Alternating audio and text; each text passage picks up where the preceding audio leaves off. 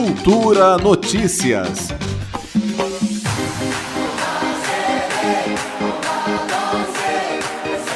Com vitória emocionante contra a Coreia do Sul, a seleção brasileira se classificou para as quartas de final da Copa do Mundo do Catar. O jogo na segunda-feira marcou a volta dos jogadores Neymar e Danilo, que estavam afastados por lesões. O confronto terminou em 4 a 1 para o Brasil com gols de Vinícius Júnior, Neymar de pênalti, Richarlison e Lucas Paquetá. Em coletiva após a partida que garantiu a classificação do Brasil para as quartas de final, Neymar agradeceu o suporte da torcida brasileira com mensagens de apoio pela sua recuperação.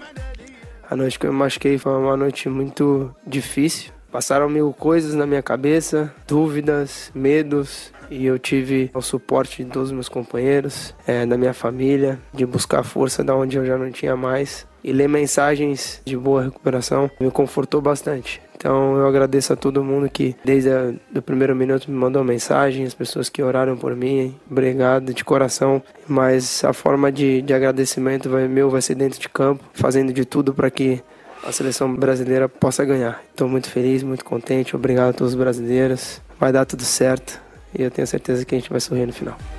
Nesta Copa do Mundo, a seleção brasileira teve cinco jogadores lesionados: Neymar e Danilo, que se machucaram ainda na estreia e já retornaram à competição, o lateral Alexandro, que permanece em tratamento, mas com chances de retorno, e os jogadores Alex Telles e Gabriel Jesus, que, pela gravidade das lesões, infelizmente estão fora do Mundial. Justamente para preservar o time, no último jogo da fase de grupos contra Camarões, o técnico Tite havia optado por poupar boa parte dos titulares. A partida então terminou com a vitória da seleção camaronesa por 1 a 0. O resultado, no entanto, não foi suficiente para levar a seleção africana para as oitavas de final. O próximo desafio da seleção brasileira é contra a Croácia na sexta-feira, 9 de dezembro, ao meio-dia. A partida do mata-mata garante a classificação para a semifinal da Copa do Mundo do Catar.